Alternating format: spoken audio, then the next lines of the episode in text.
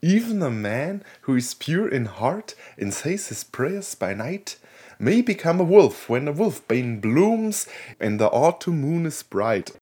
Lyrisch wertvoll. Epic as fuck. Living creatures from the dawn of time. What havoc will they wreak? I know the supernatural is something that isn't supposed to happen, but it does happen. Just open the door. But now's the time to go through that door. Find what lies beyond. Hallo und herzlich willkommen zu Dinos, Dämonen und Doktoren im Monster- und Genrefilm Podcast eures Vertrauens, wo sich das Phantom der Oper und Valkan Valerius aus von Helsing gute Nacht sagen. Ich bin der Christian und mir live zugeschaltet ist, wie immer, der Philipp. Hallo. Hey, hey Philipp. Es ist endlich soweit. Ich finde es super toll. Wir haben jetzt seit zweieinhalb Jahre diesen Podcast und wir haben noch keinen einzigen Werwolf-Film gemacht. Und das ändert sich heute. Endlich. Endlich. Also das ist Werwolf-Thematik generell ist in meiner Lieblingsklassik-Monster. So das Wer Werwolf-Monster finde ich immer toll. Van Helsing mit Hugh Jackman rückt näher. Kommt, wir, wir bewegen uns mit großen Schritten drauf zu. Also der Wolfman ist so das klassische Monster, das ich auf jeden Fall noch beleuchten wollte, bevor wir ähm, einen Van Helsing dann irgendwann einmal machen, Philipp. Aber das ist jetzt schon mal, ist praktisch wieder eine, eine Hürde ist wieder entfernt worden, dass wir Van Helsing machen, genau.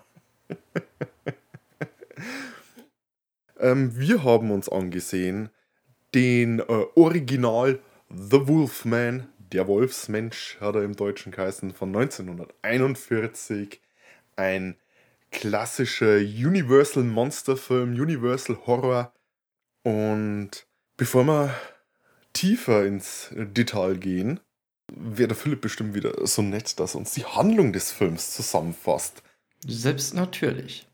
Lawrence Talbot, aka Larry, kehrt nach 18 Jahren in den USA wieder in seine Heimat in Wales zurück, wo er nach dem überraschenden Tod seines Bruders das Familienerbe auf Schloss Talbot übernehmen soll. Der Anfang läuft gut. Schnell sind alte Differenzen und Zwiste mit dem Papa John beseitigt. Und gleich am ersten Tag verknallt er sich in die schöne Gwen. Dass die gute verlobt ist, juckt ihn weniger. So begleitet er sie und ihre Freundin Jenny auf einen Roma-Markt zu einem Wahrsager. Dieser Ausflug nimmt jedoch ein verhängnisvolles Ende. Jenny wird von einem Wolf angefallen. Larry eilt ihr zu Hilfe und erschlägt den Wolf mit seinem Gehstock mit Silberknauf. Kommt aber doch zu spät. Jenny ist hops gegangen und Larry kommt mit einer Bus mit einer Buswunde. mit einer Bisswunde nach Hause. Am nächsten Tag ist die Bisswunde vollständig verheilt und von einem Wolfskadaver fehlt ebenfalls jegliche Spur. Dafür liegt neben Jenny eine weitere Leiche, die des Wahrsagers.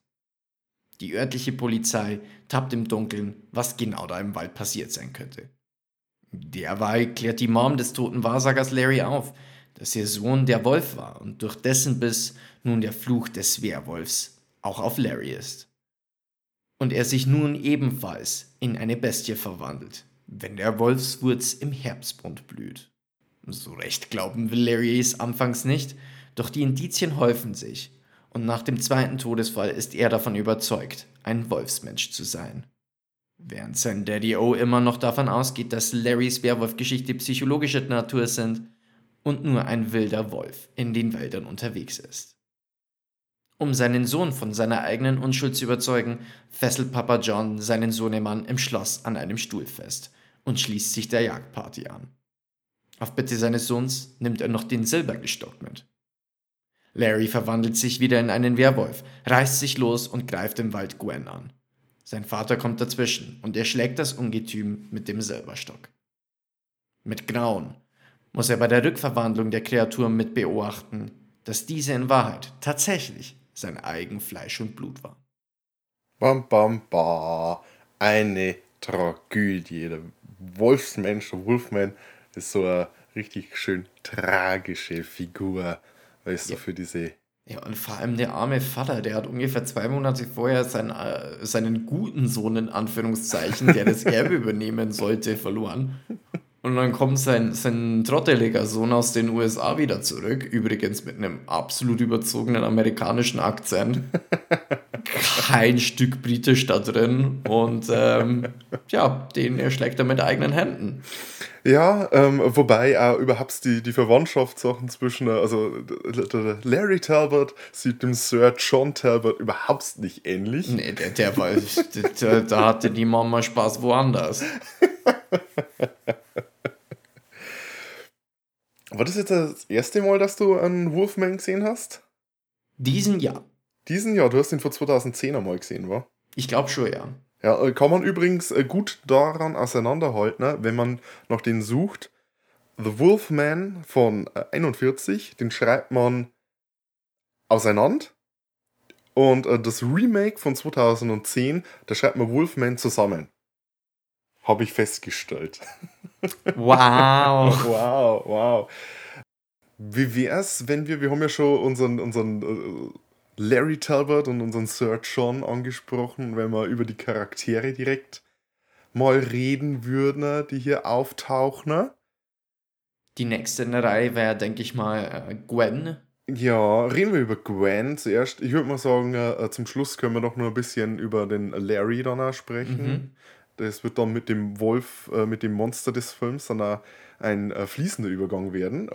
Gwen äh, wird gespielt von Evelyn Ankers.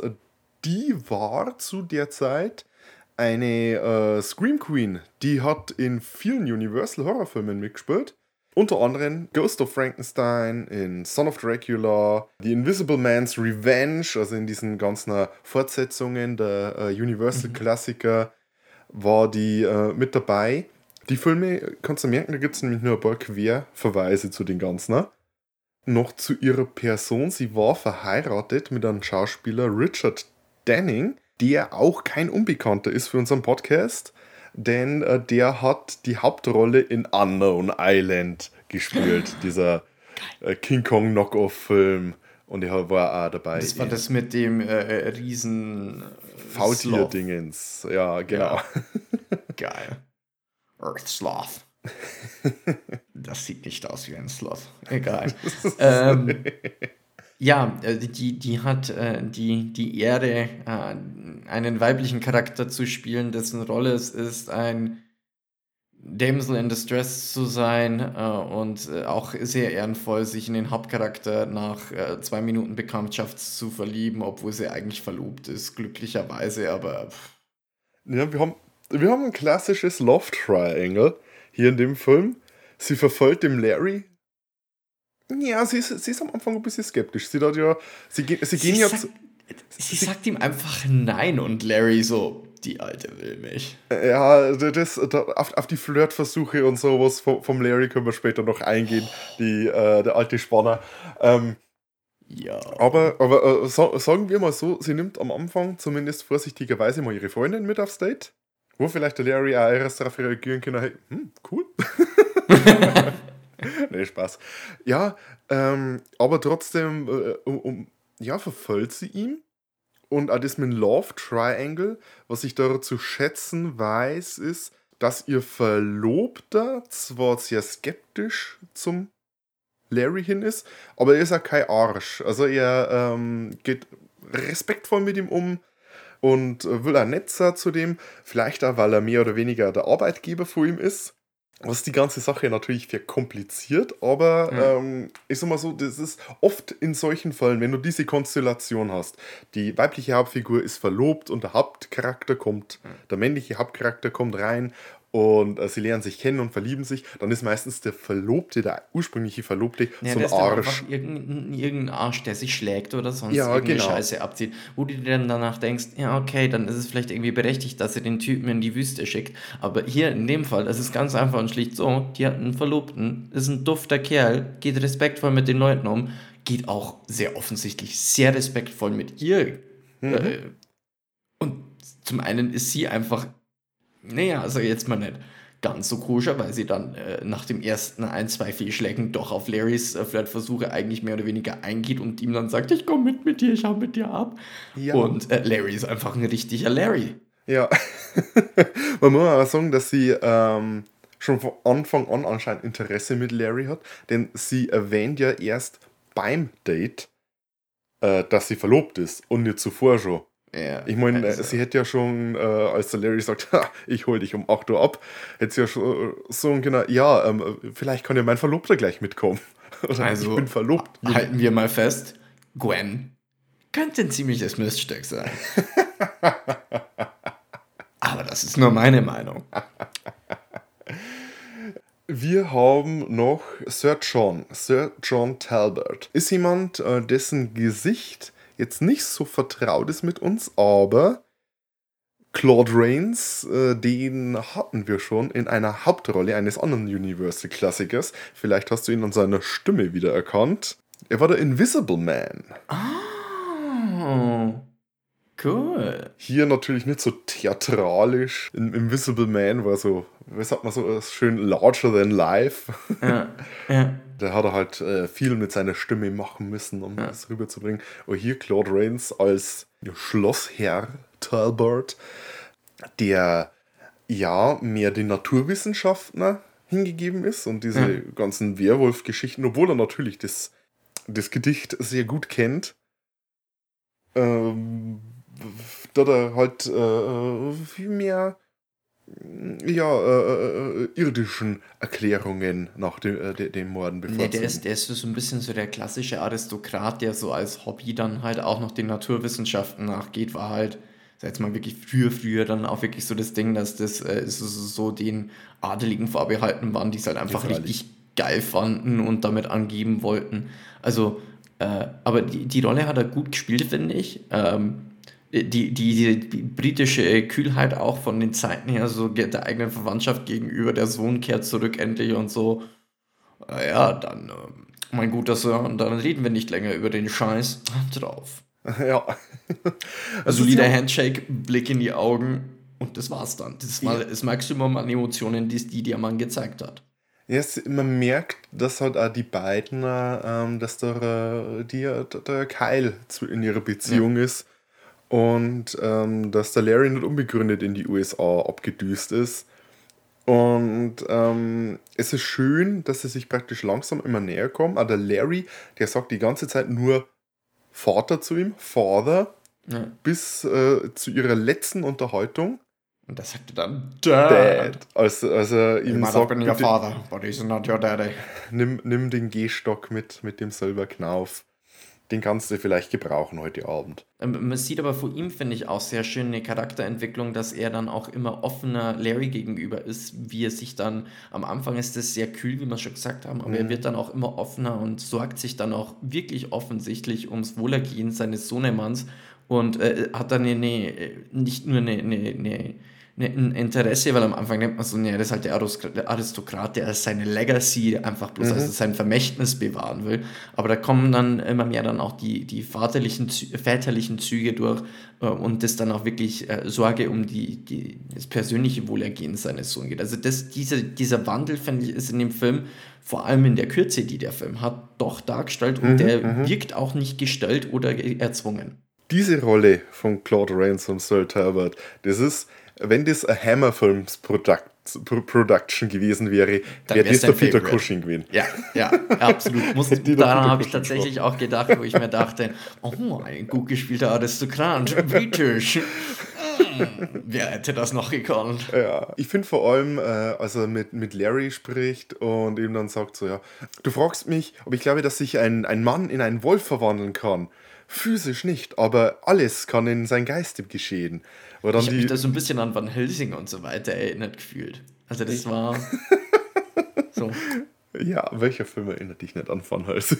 Nee, nee, nee, ich meinte äh, äh, jetzt nicht äh, Van Helsing, den Film mit Hugh Jackman, sondern äh, Peter Cushing in der Also, Rolle also, des Van also. Helsing in Dracula. ja. Entschuldigung. Okay, äh, wen haben wir noch? Ähm, ich will kurz erwähnen, äh, die Maleva, die äh, Roma-Frau, die, die Mama vom Original Werwolf. Äh, die wird gespielt von der Maria Ospenskaya. Ist äh, eigentlich Ru gebürtige Russin. Hat dann äh, auch diese Rolle das eine oder andere Mal wieder gespielt dann. Herrlich mystisch, wie sie immer so redet. Ist natürlich auch viel die ganze Sache. Ähm, Im Film sagen sie ständig Gypsy, in der deutschen Fassung Zigeuner. Ähm, und das ist natürlich ganz tief in Stereotype äh, äh, Oh, ja. vergraben, der Film. Und äh, was natürlich einerseits seiner Zeit geschuldet wird, andererseits muss man, auch nach, äh, muss man den Film auch sagen, dass es abgesehen von dieser ganzen Fluch- und äh, Aberglaubensache, die Roma hier nicht negativ dargestellt werden, finde ich zumindest. Es ist äh, Nee, nee, die werden da äh, äh, relativ ambivalent äh, dargestellt. Also, ähm, weil du jetzt auch mit dem Aberglauben gesagt hast, das war ja das, das die witzigste Stelle im Film, war meiner Meinung nach da wirklich, als die äh, gute Frau da mit dem Pfarrer gesprochen hat. ja, genau. Und äh, der Kommentar des Pfarrers war sowas in die Richtung von Fighting Superstition is as hard as fighting Satan himself. Und, ich habe mir gedacht so, ge- genau in dem Moment habe ich mir gedacht so, ja genau, als ob du besser wärst. Du, hast- dein ganzer Beruf basiert nur auf Aberglaube. Ja, eben, und, und äh, wo ich mir dann dachte, so, so, okay, du hast jetzt ein Problem mit ihren Ritualen, weil die sind anders als deine und ihre Genau. nennst du dann einfach Superstition. Ja, richtig. Okay. Und ich, ich finde, die, also die, die Roma wurden da insgesamt wirklich nicht negativ dargestellt. Da wurde ähm, halt der Markt und mit dem Wahrsager und dem ganzen Zug und so weiter, also die, diesen Ma- Roma-Markt, den sie da hatten, ähm, das wurde eigentlich dann eher positiv aufgenommen. So die Leute nehmen das an, die sind da gerne und äh, das einzige also, Negative war halt, ich- dass sie den Werwolf mit dabei hatten. Ne? Ja, wa- was ich halt, äh, das finde, wie schon gesagt, sehr tief in, in Stereotype vergraben. All, allerdings in einen anderen Film in der Richtung wäre es so, dass die Lösung aus der Kirche gekommen wäre. Da Ja. wäre dann ein Kruzifix geschmolzen worden, um äh, ein Silber, äh, eine Silberkugel herzustellen oder sowas Ja. in die Richtung. Und da ist ja die Kirche tritt ja da nur auf in Form von dem Pfarrer, der sagt so, ey, was macht sie da? Und äh, die Kirche, in denen dann nur die Leute gehen, die dann böse über den Larry sprechen, finde ich äh, eigentlich eine, äh, schon, schon eine coole Darstellung, dass hier die, die Roma auch halt die, Teil der Lösung des äh, Problems sind und äh, die Kirche eigentlich hier äh, einen, einen, einen Sidestep macht, äh, zur Seite geschoben wird. Und äh, eine Sache müssen wir jetzt hier durchaus noch erwähnen. Ja, genau da. Ich weiß ganz genau, worauf du hinaus willst und da wollte ich auch gerade hin. Der, der, ähm, äh, der Wahrsager wird von niemand Geringeren dargestellt als Dracula himself, Bela Lugosi. Mit einem wunderbaren Schnauzer. Schnauzer, der sich äh, gewaschen hat. Also, das Oh. ist Mm. Überhaupt. Also, an, an Bela Lugosi, den sieht man viel zu selten mit so einem Schnauzer. Der steht dem richtig gut. Oh ja. Hat, hat, hat dieser Look mit die Ohrringe und sowas. Hat der, also, er, er, schaut, er schaut echt gut aus. Und es ist bloß eine kleine Rolle, die er hat, aber er füllt die halt vollkommen aus. Es hat sich auch so ein bisschen nach so, so, so einer Gastrolle vielleicht angefühlt, so, so als Ja. ob der Regisseur gesagt hat, ey, hast Bock mal vorbeizukommen, äh, komm, kriegst ein paar halbe dafür, weil der Charakter heißt ja auch Bela. Ja, eben. Also das kann ich mir direkt so vorstellen und dafür war es echt cool. Also, Ja, und äh, es ist auch schön, schön gespielt, weil da kann er auch ein bisschen diese Tragik der Figur, dieser Werwolf-Figur, eine Tragik, die jetzt der Dracula weniger hat, zumindest äh, in den Darstellungen zu der Zeit, ähm, dass er ähm, dieser, dieser Jenny äh, die Zukunft vorhersagen will und ihre, in ihrer Handfläche liest und der Werwolf-Mythos, der diesen äh, Film hier, äh, der in diesem Film hier vorliegt, besagt ja, dass der Werwolf in der Handfläche seines nächsten Opfers das, sein Zeichen, das Pentagramm sehen wird. Und das sieht ihm dann dieser Bela und ist entsetzt und schickt die Jenny weg. Und da ist eigentlich dann die Reaktion von der Jenny eher äh, witzig. Er sagt, geh, geh nach Hause. Und sie, ja, ja, ich werde gehen. Und dann läuft sie Dann habe ich noch eine kleine Figur, die werde ich aber noch beim, wenn wir über den Larry reden, ein bisschen verpacken. Die Hauptfigur des Films, eben Larry Talbot, äh, wird gespielt von Lon Chaney Jr. Und äh, das ist seine absolute Paraderolle. Der Lon Chaney Jr. ist ähm, vermutlich einer der wichtigsten Schauspieler von dieser ganzen Universal-Horror-Schiene. Denn ähm, das habe ich schon in ich weiß gar nicht, ob es in der äh, Rache der Pharaonen-Folge war oder in der äh, Horror of Dracula-Folge. Er ist einer der wenigen Schauspieler, der so gut wie alle klassischen Monster gespielt hat. Der Wolfman war seine Paraderolle, die hat er im ganzen Universal-Zyklus immer alleine gespielt. Also hat immer er gespielt, aber er hat auch mal das Frankenstein-Monster gespielt, er hat Dracula gespielt, er hat die Mumie gespielt. Und ich glaube, er ist der einzige Schauspieler, der wirklich die großen vier auch alle mal selber gespielt hat. Und das Interessante bei ihm ist, er heißt eigentlich nicht Lon Chaney Jr., er heißt eigentlich Creighton Chaney. Ähm, Lon Chaney Jr., den Namen hat er mehr oder weniger vom Studio aufgedrückt bekommen, denn er ist der Sohn von Lon Chaney. Das war einer der ersten großen Filmstars, äh, einer der ersten Horror-Ikonen, der Schwarz-Weiß Phantom der Oper-Film. Mhm. Kennst du, du kennst hundertprozentig die Szene, in der dieses, diese Fratze dann so in die Kamera blickt. Ja, aber viel mehr kenne ich von dem Film ehrlich gesagt nicht. Ja, das ist, oh, das Bild, das kennst du gut wie jeder. Das ja, war eben. Lon, Lon Chaney, der Mann, der mit den tausend Gesichtern, der hat in den, äh, in der Schwarz-Weiß-Ära hat der eben Dutzende Rollen gemacht und hat immer mit grotesken äh, Make-up-Effekten, die er alle selber entwickelt hat. Also hat er quasi Modo gespielt und äh, so ähm, einen, einen, einen richtig gruselig aussehenden Mann mit so spitzen Zähnen und, und, und, und so ein Top-Head. Ich weiß gar nicht mehr, wie der Film geheißen hat. Aber. Der Pinguin. Der Pinguin, ja. Äh, ja, geht so in die Richtung. Also wirklich. Nee, ähm, der war ein, ein, wirklich großer Star, ist aber leider relativ früh verstorben. Die, die haben eine schwierige Familienverhältnisse gehabt. Und äh, der Senior hat eben dem Junior mehr oder weniger untersagt, dass er Schauspieler hat. Der wollte Schauspieler werden, aber er, gesagt, er wollte den richtig aus der Entertainment-Branche heraushalten. Warum genau, weiß ich nicht. Aber es war ein schwieriges Verhältnis und ähm, als dann Papa verstorben ist, hat ihm dann der Junior dann seine Schauspielkarriere gestartet, als ihn dann keiner mehr zurückgehalten hat. Ähm, hat dann auch in äh, so Filmen wie Of Mice and Man hat er mitgespielt mm. und in äh, dem Original Schwarz-Weiß äh, One Million BC, als sie halt noch hier auf dem Krokodil und auf einer Eidechse irgendwie so Zacken raufgeklebt haben und das als Dinosaurier verkauft haben. Und dann später hat ihm, wie schon gesagt, das Studio gesagt, du, wenn du eine gescheite Karriere starten willst, dann arbeite unter dem Namen deines Vaters. Dann lass dich nicht als Creighton Cheney äh, bilden, sondern als Lon Cheney Jr. Und das hat er dann gemacht, da hat er unter anderem äh, sein Horrorfilm-Debüt Man-Made Monster gedreht. Das war äh, mit George Wagner als Regisseur, der eben auch dann beim Wolfman wieder Regie geführt hat. Und über George Wagner ist er dann eben auch zum Wolfman mitgekommen und wie schon gesagt, das ist dann seine Paraderolle gewesen. Lon Chaney ist jetzt keiner, den man jetzt als äh, klassischen Leading Man, als Hübschling oder sowas präsentieren würde. Was auch so ein bisschen seine, äh, äh, seinen Charme ausmacht.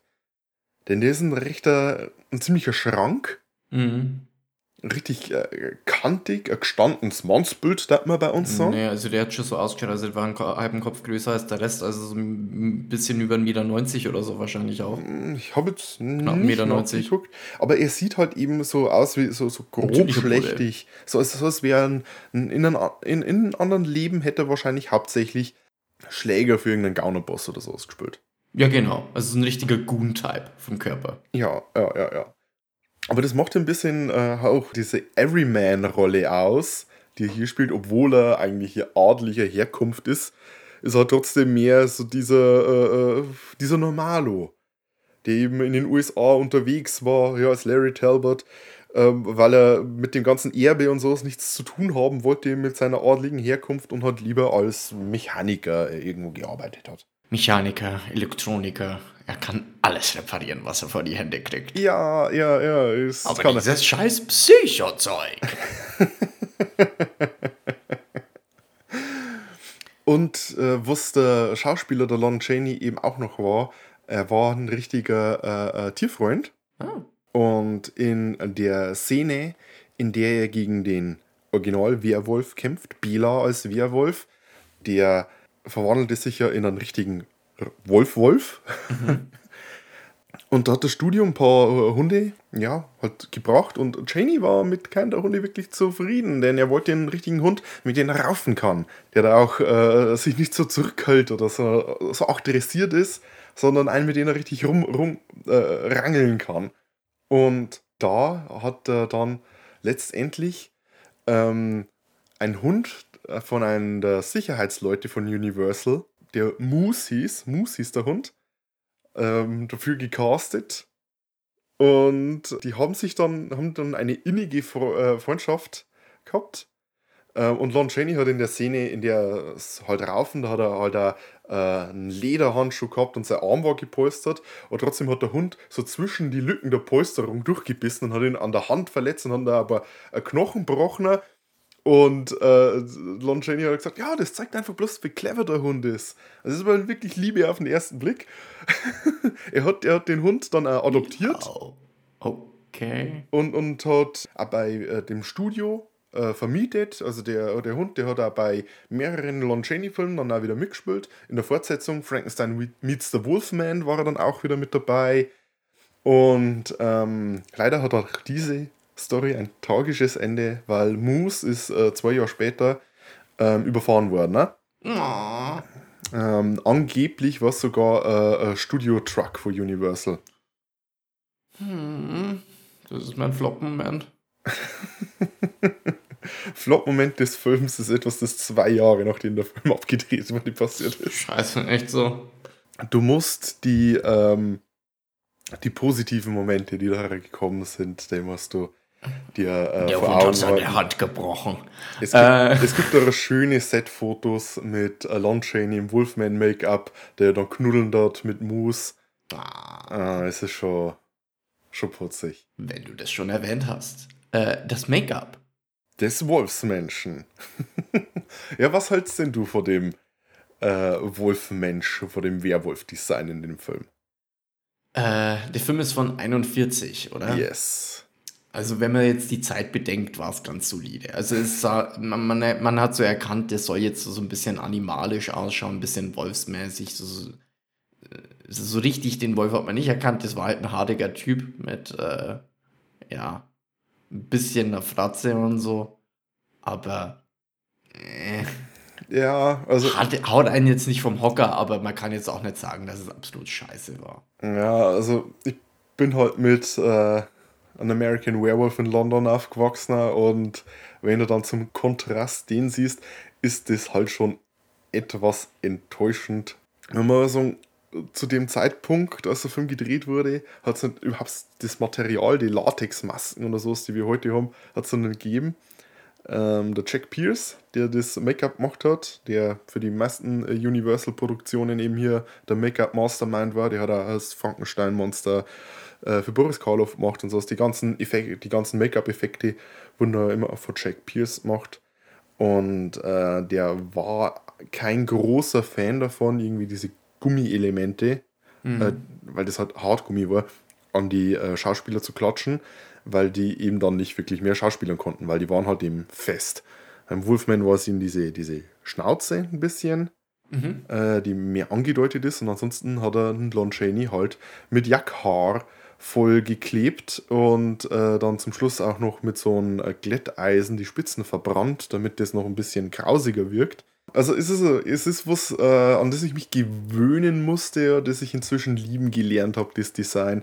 Es ist halt recht charmant und es ist aus der Zeit ähm, ein Detail, das mir zum Beispiel bei dem Design sehr gefällt. Ist ein bisschen witzig, aber es ist halt auch, wie schon gesagt, charmant, ist, dass der Wolfenmensch auf seinen Zehenspitzen geht. Ja, das wollte ich jetzt auch noch sagen. Die Beine sehen eigentlich am besten aus. Das ist so ein bisschen angedeutet, dass dann eben praktisch diese, dieses Fußgelenk vom, vom- von dem Hund oder vom Wolf dann eben so dieses länger gezogen nach hinten ist und der Ja, geht dann ein einfach auf Hund, der läuft ja auch auf seinen Zehenspitzen. Ja. Also es ist ja äh, anatomisch ist, ist, ist ja das passend. Aber Ja. diese, diese Schüchchen, die eben diese Wolfspfoten sein sollen und dann, äh, wenn er dann so auf den Zehenspitzen und so gebückt rumläuft, ist schon cool. Und ähm, was halt auch, dieses, dieses Gesichts-Make-up erinnert auch so an diese äh, an Hypertrichose erkrankten Leute erinnert, die ja Also dann ein Wolfsmenschen. die genau diese Wolfsmenschen, die immer auf Jahrmärkten äh, zu, au- zur Schau gestellt wurden. Ähm, ja, was halt eben auch diesen Werwolf-Mythos äh, lange befeuert hat. Das, ist, das wirkt da eben auch ein bisschen mit reingewoben. Also an sich für die Zeit ein cooles Design, aber es ist halt eben seiner Zeit geschuldet. Ich wette, die hätten da auch mehr gemacht, wenn sie mehr machen hätten können. Mm, Was hältst du eigentlich jetzt mal so davon, dass sich der Bela in einen kompletten Wolf verwandelt und der Larry nur in so einen Hybrid? Ähm, ja, wurde im Film selber nicht an, äh, groß angesprochen, hat mich jetzt aber weniger gestört, weil ich mir dachte, naja, das ist jetzt praktisch ein frischer, äh, frischer Fluch. Ähm, vielleicht, wenn er länger Werwolf gewesen wäre, hätte er sich dann noch weiter transformiert. Das, das, ist, das ist auch meine gesagt. Theorie.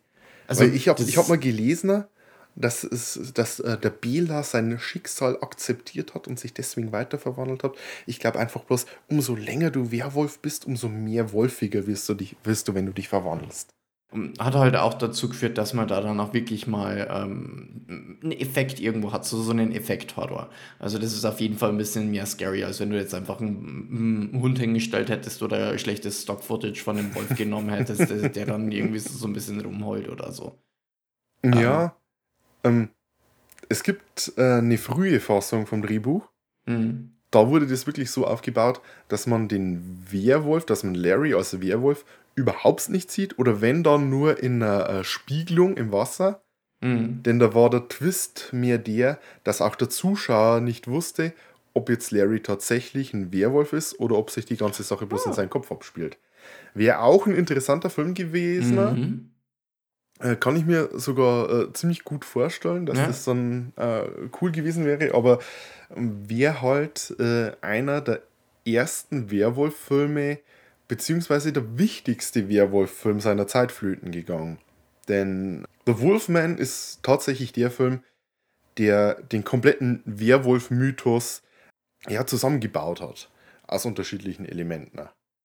Also es ist nicht der erste Werwolf-Film, es hat schon 2000, äh, 2000, 1913 hat schon einen Stummfilm gegeben, der ist aber leider verloren gegangen. Da Mhm. waren das dann eher äh, Native Americans. Das ging mehr in diese, in Anführungszeichen, Skinwalker-Ebene, wo sich eine, Mhm. eine, man hätte wahrscheinlich im Film Indianerhexe gesagt, in ganz großen Anführungszeichen, ähm, die sich dann eben in einen äh, Wolf verwandeln kann. Äh, Der ist aber bei einem Feuer verloren gegangen, der Film. Äh, 1935 hat Universal auch schon mal versucht, einen Werwolf-Film zu machen. Oder hat nicht versucht, hat einen gemacht. The Werewolf of London. Mhm. Da ist das Make-up des Werwolfs mehr so in eine andere Richtung gegangen. Das war, wenn du dich an die Monsters erinnerst. Da war doch dieser, der, dieser Knirps dabei, der, der, das Kind von die Monsters.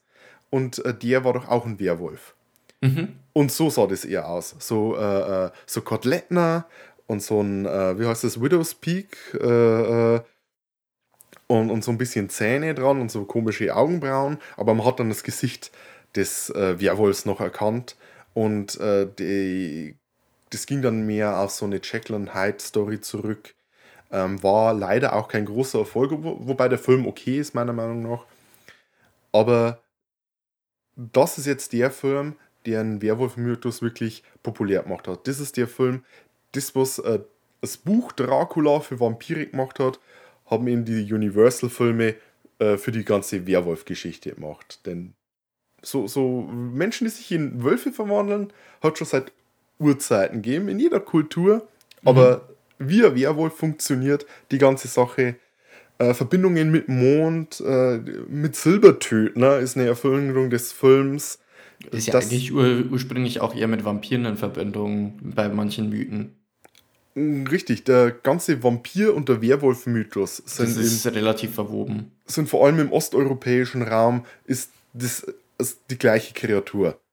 Und aus dem Ja. Grund, äh, ähm, Bram Stoker, als er Dracula geschrieben hat, hat sich ja auch an dem Werwolf-Mythos bedient. Da verwandelt sich ja Dracula auch in einen Wolf. Ja. Und es gibt genügend äh, Werwolf-Geschichten, äh, also halt als äh, Folklore, bei dem halt die Wölfe Blut trinken. Also das ist alles, äh, das geht alles ziemlich Hand in Hand. Und für den Film hat der äh, aus Deutschland stammende Drehbuchautor Kurt Siodmak äh, eben auch alles zusammengepackt, was er wusste oder was er so finden konnte und hat es halt in diese Form gepresst. Ähm, und das ist halt bis heute der akzeptierte Werwolf-Mythos. Was aber interessant ist, ist, dass in dem Film kein einziger Vollmond zu sehen ist. und dass sich auch der äh, Werwolf nicht, der Wolfman nicht an Vollmond verwandelt, sondern in einen Herbstmond, wenn der Wolfswurz blüht. Bei uns Eisenhut genannt, die Giftpflanze des Jahres 2005. Okay. Giftpflanze des Jahres 2005. Vielen Dank für diese Info. Ja, ich habe ein bisschen bei meiner Recherche, äh, oder ich wollte schauen, wie der Wolfsbane im Deutschen alles heißt. Ich habe gewusst, dass er Eisenhut heißt und äh, äh, äh, Wolfswurz, weil anscheinend Wölfe mögen den nicht. Hm. Ich glaube, daher kommt es. Jetzt habe ich gedacht, das ist Catnip für Wölfe. nee, es ist, es ist giftig tatsächlich. Okay. Ähm, der heißt ja, ich glaube, Blue Rocket oder irgendwie so im, äh, im Gott, das, Englischen. hört, das hört sich nach irgendeiner Weed-Sorte an. Ja, da gibt es zig Namen dafür, weil es ist halt immer von Asien bis über Europa in Nordamerika überall verbreitet. Ähm, und es ist halt auch giftig. Das ist auch dabei. Ähm, kurz Jörgmark, ähm, den will ich auch noch kurz ansprechen. Das ist auch, äh, der Drehbuchautor ist auch eine ähm, interessante Figur. Der hat eigentlich Mathematik studiert, Okay. ist Science-Fiction-Autor Hm. gewesen. Der hat auch schon einen Film, äh, in einem Buch geschrieben, der hieß FP1 antwortet nicht. Ähm, das hat mehr oder weniger das Konzept vom Flugzeugträger vorweggenommen und ist dann auch äh, später verfilmt worden. Ähm, Mhm. Aber wie es eben in Deutschland in den frühen 30er Jahren so oft war, der äh, Mann ist äh, vor den Nazis geflüchtet, ist selber im äh, Jude gewesen, ist zuerst nach Frankreich, dann nach Großbritannien und dann in die USA. Mhm. Und dann hat der eben äh, hauptsächlich für Universal einen Universal Horrorfilm nach den anderen geschrieben. Hier, ähm, der hat äh, The Invisible Man Returns, äh, Black Friday, The Invisible Agent, Son of Dracula, Frankenstein meets the Wolfman, was eine direkte Fortsetzung zum Wolfman ist. House of Frankenstein, The Climax und äh, ein sehr toller Film I Walked with a Zombie. Äh, also der hat einen Namen für sich gemacht und der war wirklich für Universal, hat der einige Sachen geschrieben. Und als er dann eben äh, Frankenstein mit the Wolfman gemacht hat, da wurde dann auch dieses Gedicht geändert und Mhm. auch der Werwolf-Mythos dazu, dass es kein Herbstmond mehr ist, der hier äh, hell scheint, sondern ein Vollmond. Vollmond. Wobei Damit, ich die ganze saisonale Sache auch cool finde, dass sich der, Voll dass sich der Werwolf nur im Herbst verwandelt.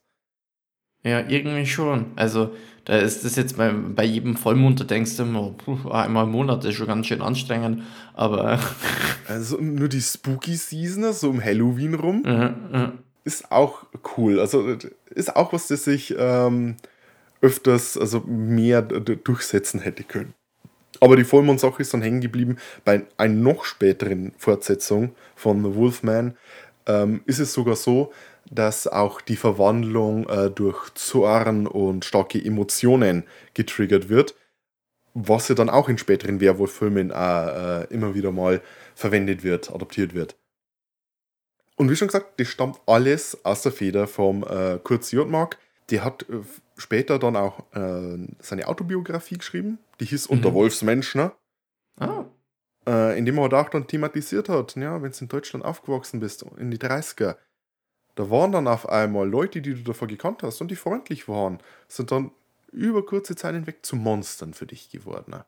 ja. Und wer ist beim Wolfman? Sein Opfer trägt einen Stern, das Ah. Zeichen, dass, er bald ster dass das Opfer bald sterben muss. Oh, damn. Hm? Was äh, eine ziemliche Parallele eben zum Davidstern ist, den die Juden dann tragen haben mussten. Schick. Uff. Naja. Downer. äh, Aber äh, ein bis- bisschen spaßiger, äh, George Wagner, der Regisseur des Films, den will ich auch noch ansprechen, der ist geborener New Yorker und äh, der hat auch äh, The Climax gedreht, also auch ein Film, wo Siotmak das Drehbuch geschrieben hat. Das war der, der erste Farbfilm mit Boris Karloff. Der ging dann in den 60ern äh, eher ins TV und hat dann äh, für Serien äh, Regie geführt wie The Man from Uncle, äh, Green Hornet und natürlich, welche Fernsehserie aus den 60er Jahren ist am wichtigsten? Vielleicht neben Star Trek. Batman. Deswegen ein bisschen spaßiger, spaßigeres Ende dazu. Nazis. Batman. ähm, Batman, der Nazis verprügelt. oh ja. Ja, du hast es vorhin schon mal gesagt. Der Film ist recht kurz. Jo, ich glaube, ein bisschen mehr als eine Stunde nur. Eine Stunde, zehn Minuten. Sowas. Ja, si- 70 Minuten. Und ich muss sagen, das merkt man den Film nicht an, aber in den positiven Sinne. Ja, also es ist, äh, ich, ich habe mir das exakt beim Zusammenfassungsschreiben gedacht. Ähm, äh, es passiert recht viel. Es wirkt aber auch innerhalb von dieser einer Stunde, zehn Minuten trotzdem nicht wirklich gehetzt. Ein, zwei Sachen sind mal ein bisschen so, ja, ein bisschen schneller, aber auch nicht gehetzt. Also es, Ja, es ähm, ist wirklich das, sehr das, organisch. Das, das Pacing, äh, das ich ja immer so gerne anspreche, äh, ist, ist ganz in Ordnung. Also das äh, merkt man dem Film nicht an. Er fühlt sich auch nicht, es- der Film fühlt sich auch nicht zu kurz an, fühlt Ja. sich nicht zu lang dann trotzdem an. Es ist eine relativ kompakte Geschichte ähm, mit wenig Fett dran. Also es ist jetzt nichts, ähm, was heutzutage gerne gemacht wird, was dann irgendwelche zusätzlichen Späße noch reingeschnitten werden, damit irgendwie dann noch äh, irgendwie solche Checkpoints, äh, zu Boxes abgecheckt werden können, damit sie da dann jetzt irgendwie Spielzeug verkaufen können oder so. Ähm, relativ wenig Fett dran. es Schönes hätte eine. Szene gegeben, die anscheinend zumindest teilweise gedreht wurde, aber dann nicht, äh, äh, es nicht in den Film geschafft hat oder die nicht ganz abgeschlossen oder irgendwie sowas, in der Larry auf dem Roma-Markt gegen einen Bären kämpft. Für Gold. So eine Wette, dass er gegen den Bären wrestelt. Und ihm dann seine äh, animalischen Werwolf-Instinkte überhand nehmen und er den Werwolf, äh, den, den Bären dann auch besiegt im Kampf. Aber er Okay. verwandelt sich nicht in den Werwolf, sondern er wrestelt den er macht einen Leslie Nielsen. Ich sag.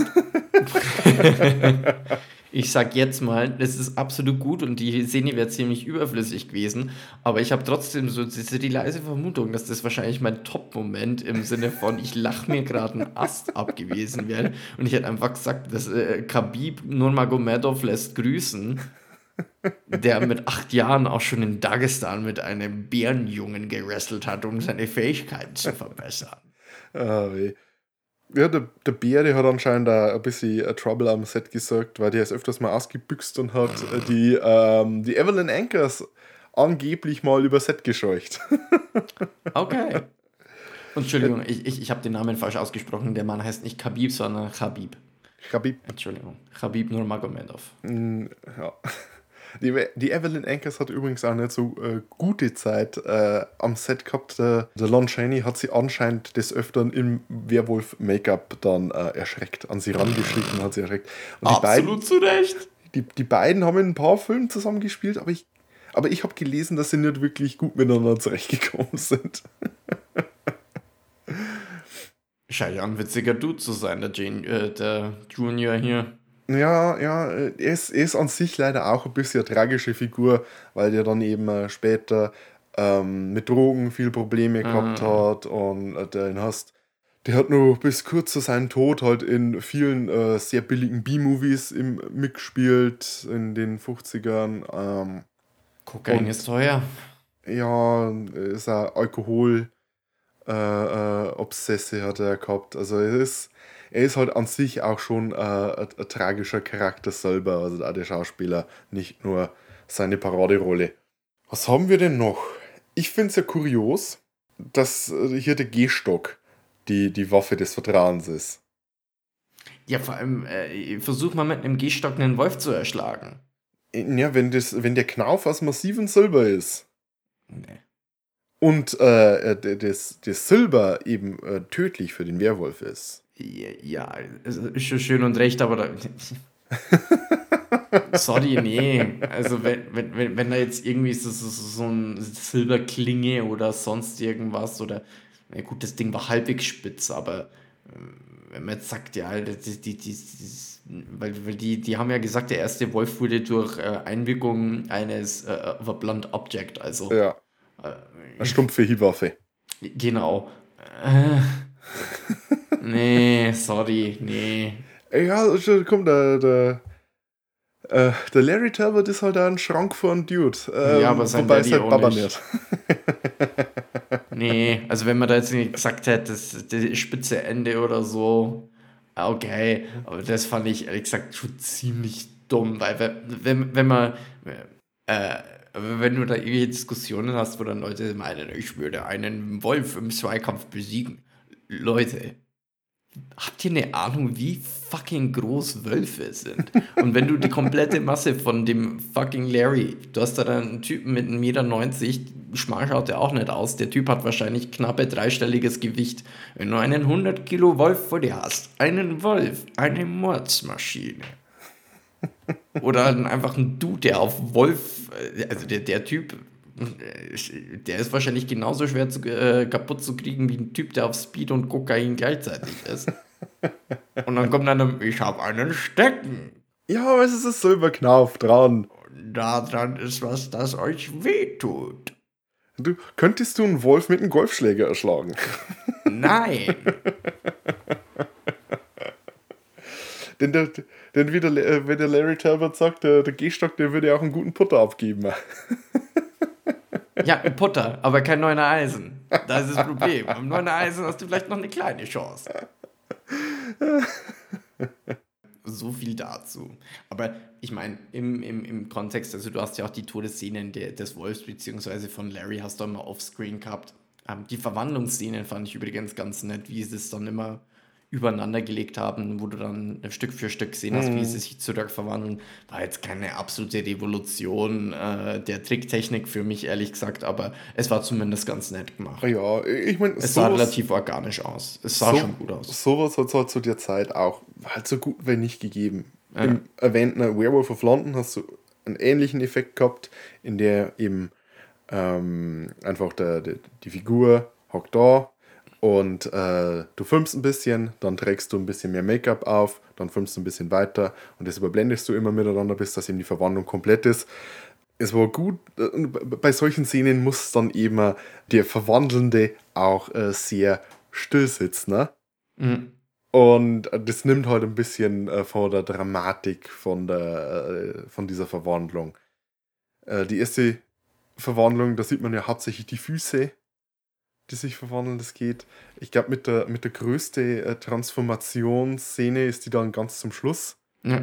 in der ähm, im Lon Chaney am Boden liegt. Und ah, der, muss, der muss die eine oder andere Fehde auch mit Jack Pierce gehabt haben, mit dem Make-up-Artist. Denn Jack Pierce, der wollte ja seine Sachen immer perfekt machen. Ne? Mhm. Und äh, das dauerte, der hat dann auch ziemlich lange immer. Und äh, Lon Chaney hat dann anscheinend auch schlecht Luft bekommen, weil er eben mitten in diesen, in diesen äh, Nebelschwaden liegt, der halt äh, Studionebel ist. More smoke. More Smoke bei dem, äh, in dem Film Indeed. Also das, das wunderbare Waldset gesehen. Dieser nebelverhangene Wald. Überall, immer. Ah, äh, das ist so wunder, wunderschön. Das ist dieser Nebelwald, das ist mit eins der besten Sets aus der ganzen Zeit, also den ganzen Universal-Filmen. Du siehst in keinem Film einen so schönen nebligen Wald wie in The Wolfman. Ja, echt nett. Aber der Wunderbar. Nebel war schon brutal. Ja, vielleicht weil ungefähr fünf Meter hinter der Nebelwand die Studiowand gewesen wäre. Mhm, schlecht. Man merkt es aber nicht. Das ganze Set, ähm, es gibt ja äh, auf dem Universal Lot hat es ja dieses europäische Dorf gegeben, auf dem man hier auch gedreht wurde. Und es war halt an einem Tag war das äh, ein britisches Dorf, am nächsten Tag ein deutsches Dorf. Und an einem anderen Tag hast du dann äh, hier Frankreich äh, zur Revolutionszeit dargestellt. Und das haben sie halt immer ein bisschen umgemodelt. More smoke. Wollen wir dann zu unseren Top- und Flop-Momenten kommen, oder hast du Sehr gerne. Ähm, mit was fangen wir denn an? Äh, ich hätte einen Flop-Moment. Ja, dann fangen wir doch mit den Flop-Momente an. Äh, ich hätte hier einen Flop-Moment, der sich über den ganzen Film zieht. Mhm. Ähm, der Streifen, das habe ich dann extra noch nachgeschaut, ist eine amerikanische Produktion. Ja. Der Film hat, hat aber in Großbritannien gespielt. Wäre es zur damaligen Zeit echt so fucking schwer gewesen, noch drei oder vier britische Schauspieler zu engagieren? ich glaube, das kannst du an einer Hand abzählen, wie viele Charaktere da tatsächlich einen britischen Akzent hatten. Also, dass der Hauptcharakter kein Stück Britisch spricht, obwohl er dort aufgewachsen ist. Mit meinen gut 18 Jahren in Amerika, da bleiben Es soll ja hängen. relativ jung ausgewandert sein. Ich meine, das, das, kann ich, den kann, das kann ich den Fünf verzeihen. Relativ jung, der war trotzdem 13, 14 und wenn du dann zurückkommst, nimmst du relativ schnell. Äh, Egal. Aber es gab drei, vier, fünf andere Charaktere, die einfach kein Stück Britisch gesprochen haben. also wirklich so überhaupt nicht. Und vor allem, das war ja dann auch noch in, in Wales, glaube ich. Ich glaube schon, ja.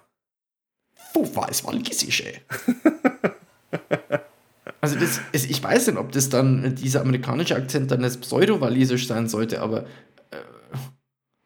im Walisischen muss ich zugeben, bin ich nicht ganz so firm. Also das, also britisch an sich kann ich, im amerikanischen, aber es da waren einfach einige Charaktere, die ganz einfach einen schlichten amerikanischen Akzent hatten und die haben es nicht mal ansatzweise versucht, dann irgendwie auch britisch zu sprechen oder sonst irgendwas. ähm, und Wäre es besser sagen, gewesen, wenn sie versucht hätten, einen britischen Akzent zu imitieren, das aber nicht gut gemacht hätten?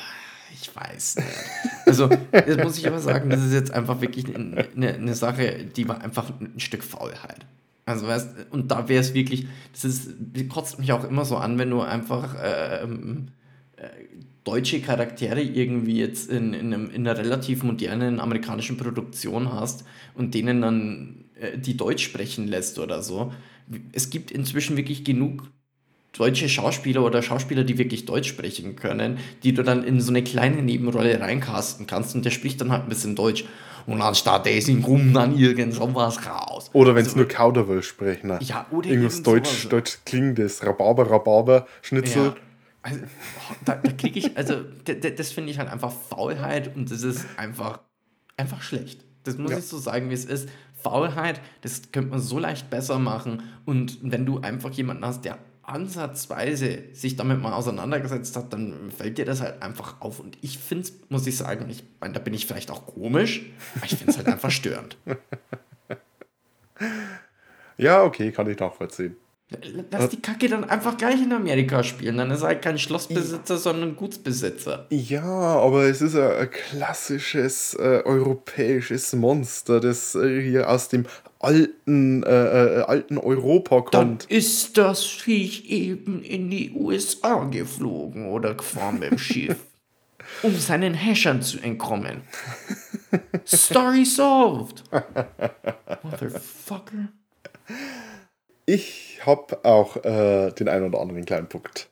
Mhm. Eins, was ich nicht ganz nachvollziehen kann, ist das Amulett, das Larry bekommt von der Maleva.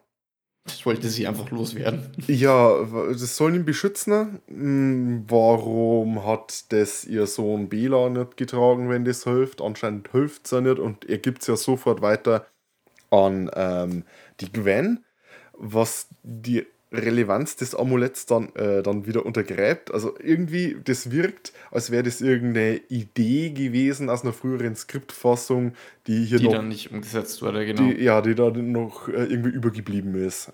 Mit der dann einfach wenig gemacht wurde. Ist tatsächlich ein Punkt, den ich erst in der Zusammenfassung mit drin haben wollte, dann aber das komplett gelöscht hat. Hatte ich so einen, so einen kleinen Absatz, weil ich gemerkt habe, es hat einfach überhaupt keine Relevanz. Es hat ein bisschen was mit der Liebesgeschichte der beiden zu tun. Dass Ja. Larry ihr das schenkt, um sie zu beschützen. Ja.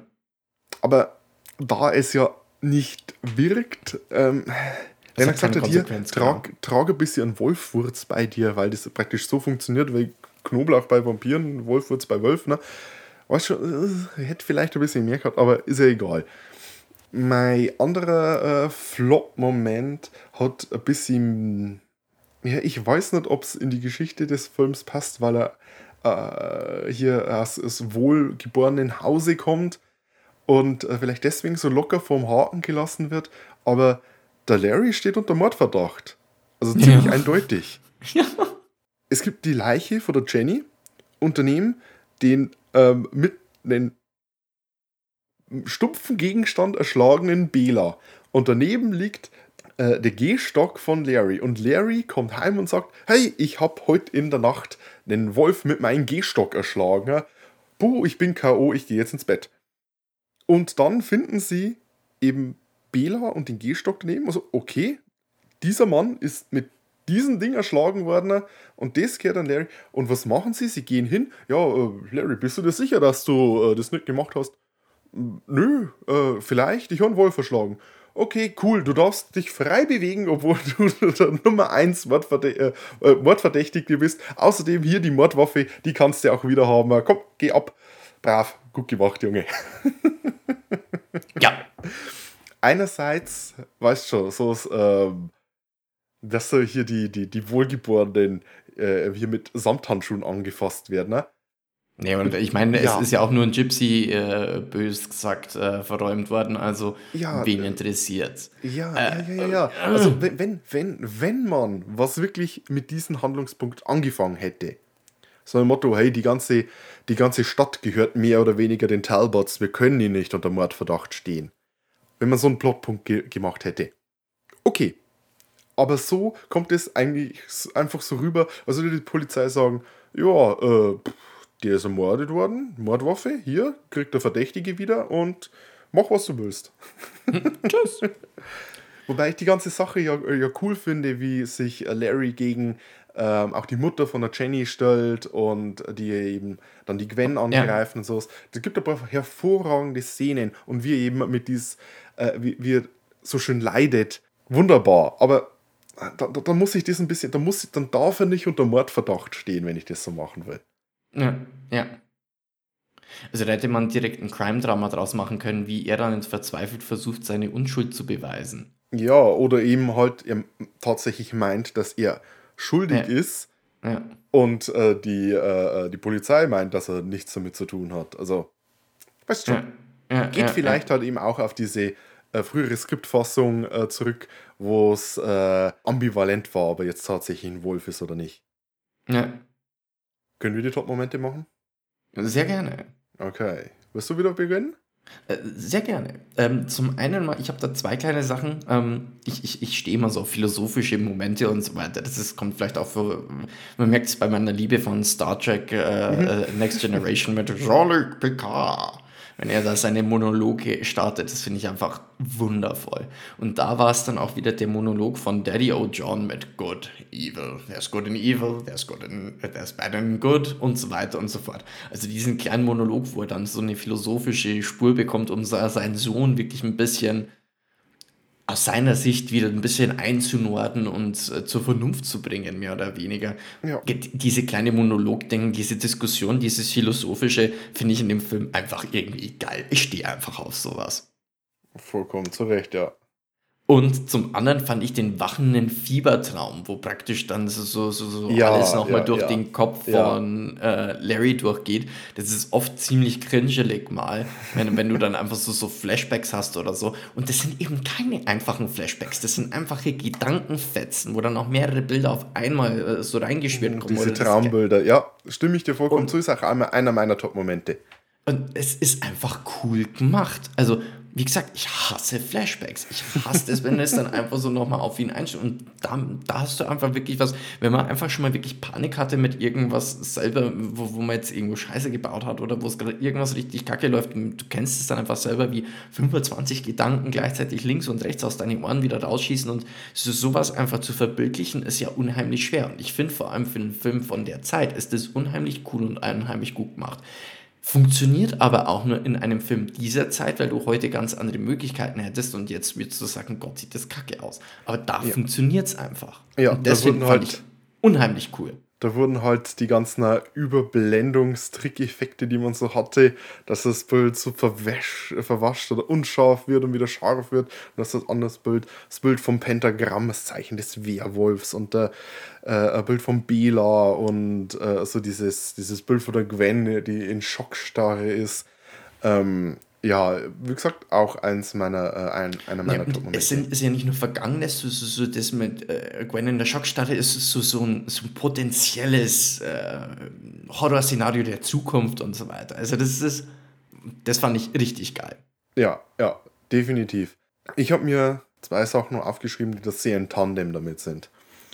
Erstens einmal, fast ein fließender Übergang ähm, auf dem Jahrmarkt oder beziehungsweise Belas Beerdigung, auf der sie sind, ist diese Schießstandszene, Mhm. in der ähm, Larry und Gwen dort sind und eben auch Gwens Verlobter.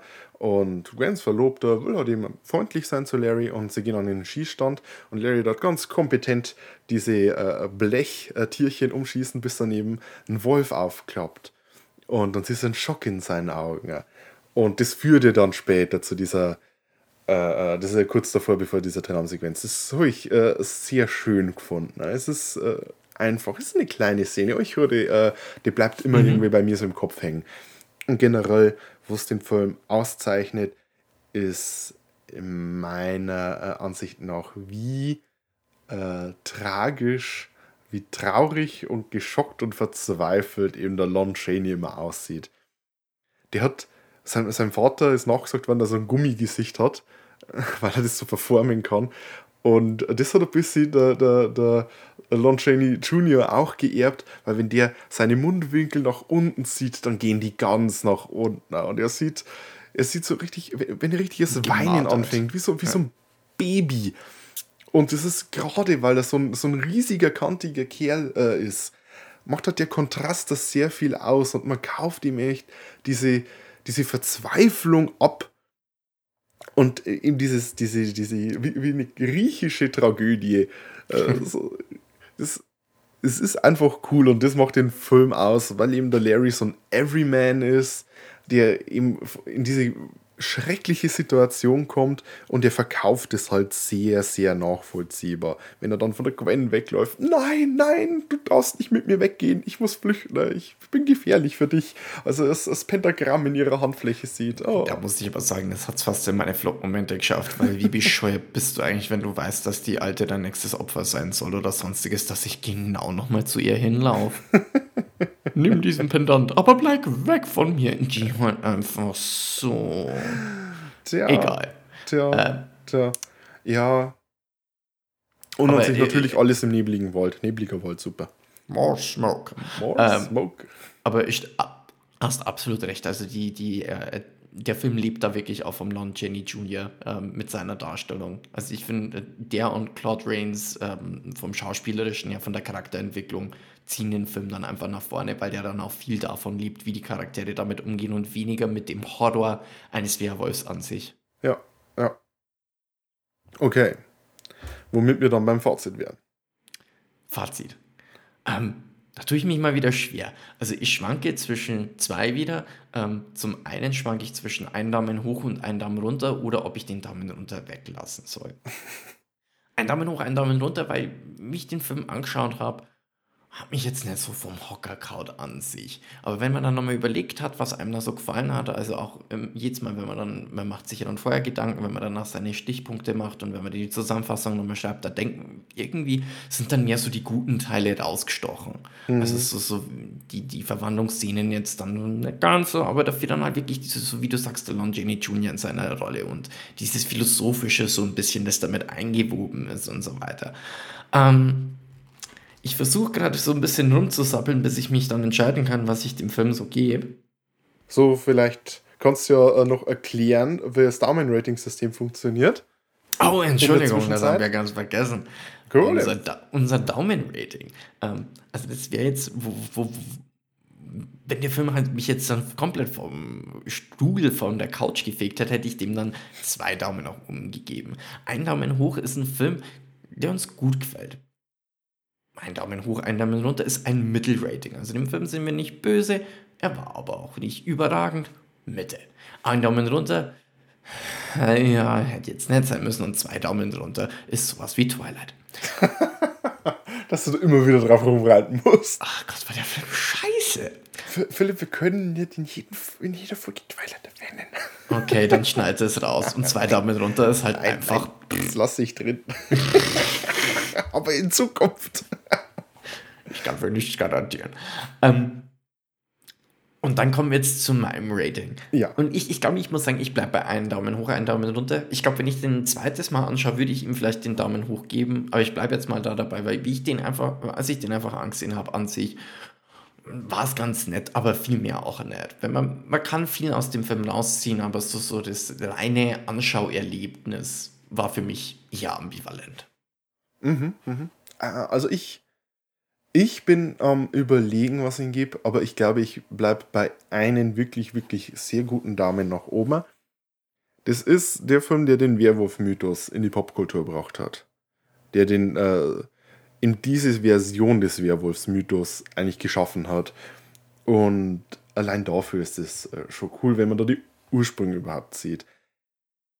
Es ist allerdings auch ein Film aus seiner Zeit, mit den Make-up-Effekten aus seiner Zeit, aber andererseits natürlich auch wieder einfach ein kurzer, knackiger Film ohne Fett, der genau das macht, was er das, genau das erzählt, was er erzählen will und da einfach rund ist. Ich finde den Film wirklich, wirklich gut.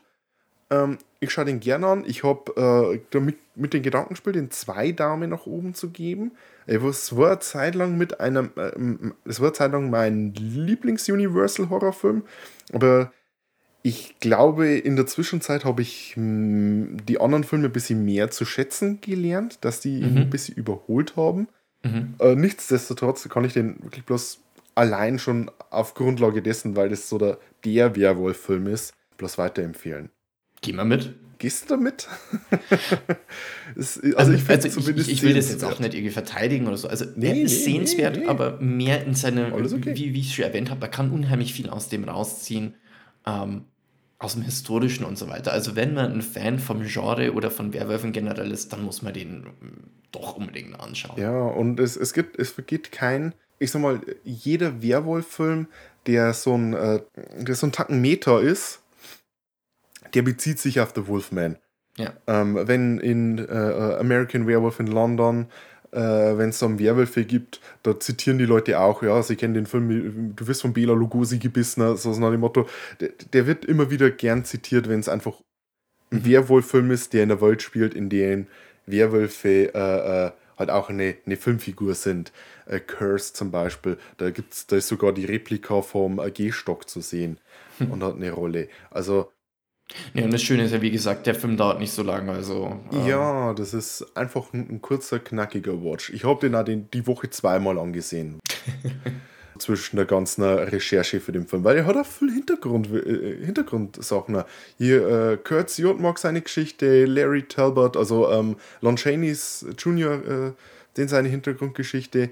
Es ist, ich könnte da noch weiter drüber reden, über die erste Version des Films, die wer anders noch geschrieben hat, die aber dann komplett umgeschrieben wurde und noch mehr über Werewolf in London von äh, 35. Also da gibt es so viel Material, das ist der Hammer. Aber das bringt mich dann vielleicht gleich zu der Community-Frage, die wir in der Folge wieder haben. Wir fragen gern unsere Zuhörenden äh, und wollen ihre Meinung zu Sachen hören. Äh, das funktioniert einerseits, wenn ihr auf Spotify hört. Unter der Folge ist da so ein Button, wo ihr, die- wo, die Frage, wo ihr die Frage vielleicht schon gelesen habt. Darauf könnt ihr antworten. Wir werden die Frage aber natürlich auch auf unseren Social Media Kanälen posten. Und die Frage dieses Mal ist, und äh, da werden wir vielleicht kurz debattieren, Philipp, ist nämlich, was ist euer Lieblingsfilm-Werwolf-Design? Also nur, nur der Werwolf selbst, äh, komplett unabhängig, wie dann der Film letzten Endes ist. Aber einfach, welches Werwolf-Design gefällt euch am besten? Also, äh, Philipp. Wir, wir haben die, die Frage haben wir schon öfter mal äh, also Ja, so ansatzweise da- diskutiert. Da, da bist du ja wirklich so der, wir ja wirklich liebend gerne drüber. äh, du bist ja der absolute Hater von diesen Hybriden, wo einfach ein Bodybuilder genommen wird mit Werwolfskopf. Also so ein bisschen so, so, so griechisch, äh, äh, ägyptischer Gott mäßig als Schakal nur mit, mit einem Werwolfskopf. Also so ein richtig schöner. ich bin kein Hater davon. Äh, ich, ich mag das Design auch. Ich finde es halt Es ist nur ausgelutscht. Dann ein bisschen ausgelutscht und ein bisschen faul. Weil man könnte so viel mehr machen. Also das wäre so der, der, der klassische Werwolf, wie er in dem Film von Helsing mit oh ähm, ja. Hugh Jackman auftaucht. Und, und den finde ich halt einfach. Ich muss sagen, den, Es ist den eine Film gute Variante von, dem, von der Designphilosophie. Ja. Ich, ich, ich, ich war relativ jung, als ich den Film dann wirklich damals gesehen habe, also so in meinen frühen Teens, glaube ich. Und der, der, der hat sich einfach bei mir im Herzen eingebrannt. Ich finde da den Werwolf einfach unheimlich cool und wie er sich dann auch so bewegt in der Form und so. Äh, den finde ich sehr gut. Ähm, ich muss jetzt mal überlegen. Ah, welches? Hau mal du deinen Liebling raus, vielleicht fällt mir dann noch ein anderer ein. Also ich habe ich, ich hab so äh, äh, zwei, drei. Mhm. Erstens mal finde ich den Wolfman aus dem 2010er Remake sehr cool, Mhm. der eben äh, so diese Version des Wolfsmenschen geupdatet hat. Mit Benicio del Toro in diesem Wolf-Make-up vom äh, Rick Baker finde ich sehr stark. Ich finde auch wahrscheinlich ziemlich kontrovers den Werwolf aus äh, den Harry Potter, der Gefangene von Azkaban. Ziemlich cool. Ja, da, das war mal die Basis unserer Diskussion, weil ich Ja. den immer unheimlich furchtbar fand. Aber inzwischen ein bisschen eingelenkt bin auch. Er hat mal was anderes. Ja, ich, also ich finde die, äh, die, die Harry Potter-Filme äh, per se äh, ziemlich schrecklich und langweilig. ähm, und äh, kompletter Nonsens. Aber wer es mag, der mag es. Aber das Design, das ist halt was richtig äh, schön deformiertes, was ein äh, Werwolf eben. Weißt du, Werwolf soll mal. Es, es ist ein bisschen ein Body-Horror-Monster. Und äh, da finde ich es halt schöner, wenn es irgendwie abstoßend wirkt oder eben äh, und halt eben nicht wieder ein, du schon gesagt hast, dieser gemeißelte Bodybuilder in perfekter Körperform mit äh, diesem äh, perfekten Wolfskopf drauf, sondern eben ist was, das ein bisschen komisch aussieht. Dieser Gollum-eske äh, bleiche Werwolf, ähm, der, äh, was ich auch immer toll finde, wenn sie sowohl äh, Biped als auch Quadruped, also auf zwei Beinen als auch auf vier Beinen unterwegs sind und beides irgendwie äh, funktioniert. Äh, das finde ich immer toll bei einem Werwolf-Design. Ist denn dir noch eins eingefallen? Äh, nee, ich, ich, ich spontan nicht, aber ich, ich bin noch auf was äh, Wunderbares gestoßen jetzt. Ich habe mal kurz gegoogelt, weil ich irgendwie nicht so kreativ war. Also Teen Wolf war natürlich schon sehr wegweisend auch. Ja, Teen Wolf mit äh, Michael J. Fox. Das ist ein Wolfman, der ein Glätteeisen bekommen hat. Ja, genau. Und äh, die Gesichtsbehaarung, da dann schön Rasierer, ist auch ja nicht ist so, so der, der klassische äh, Horror oder so. Das ist dann ein freundlicher Werwolf. Ja. Das ist ja auch mal eine schöne Abwechslung. Aber nee, ich glaube, ich bleibe wirklich bei Van Helsing. Wobei ich äh, mit Schock feststellen musste, ich habe drei Rankings jetzt auf die Schnelle angeguckt und da war er jedes Mal auf, äh, bei, auf Platz 1 bei den schlechtesten Werwölfen. Oha. Und äh, ich muss sagen, äh, ausnahmsweise, was im Internet steht, muss nicht immer stimmen. Nein. Ja. Also, um dich zu beruhigen, ich würde ähm, den Werwolf aus Van Helsing würde ich nie auf ein Ranking mit den schlechtesten Werwölfen stecken. Never ever. Ist ein solides Design. Ich, ich mag das Design, aber wie schon gesagt, ist ein bisschen, äh, äh, ein bisschen safe, finde ich. Unsere, unsere Freundschaft kann überleben. Ja, genau, genau. Ein anderes Werwolf-Design, das ich super finde, das habe ich absichtlich jetzt nicht äh, erwähnt, äh, was auch ein bisschen grotesk ist, ist das, das wir im nächsten Film bewundern dürfen in unserer nächsten Folge. Da reden wir über den Film Ginger Snaps von 2000. Ein wiederum kanadischen Film. Philipp, das ist dann der dritte kanadische Film, den wir machen. Sorry. Also freut euch auf unseren äh, nächsten Film in unseren Hashtag Hull at the June. Und ähm, ich habe vorhin schon unsere sozialen äh, Medienkanäle erwähnt, äh, wo wir die Community-Frage posten. Das sind natürlich äh, Twitter auf äh, ddd-cast und auf Mastodon sind wir ddd-cast at podcasts.social. Dort könnt ihr uns gerne schreiben, Fragen stellen, alles Mögliche. Äh, freuen wir uns drüber. Wir freuen uns auch, wenn ihr uns eine Review auf der Podcast-Plattform eurer Wahl gibt. Und ansonsten äh, noch einen schönen Vollmondabend, den ihr vielleicht habt, während ihr die Folge anhört. Und äh, bis zum nächsten Mal. Au. Au.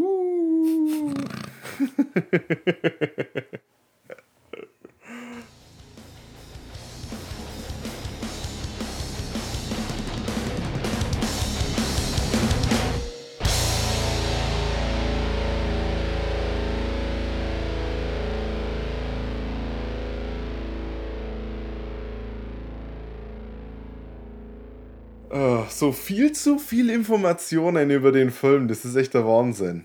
Ich hatte äh, einige an Talking Points, wo ich einfach gesagt habe, nee, da gehe ich jetzt an und nicht drauf, weil das darf nicht bloß ich die ganze Zeit labern, das mache ich schon viel zu viel.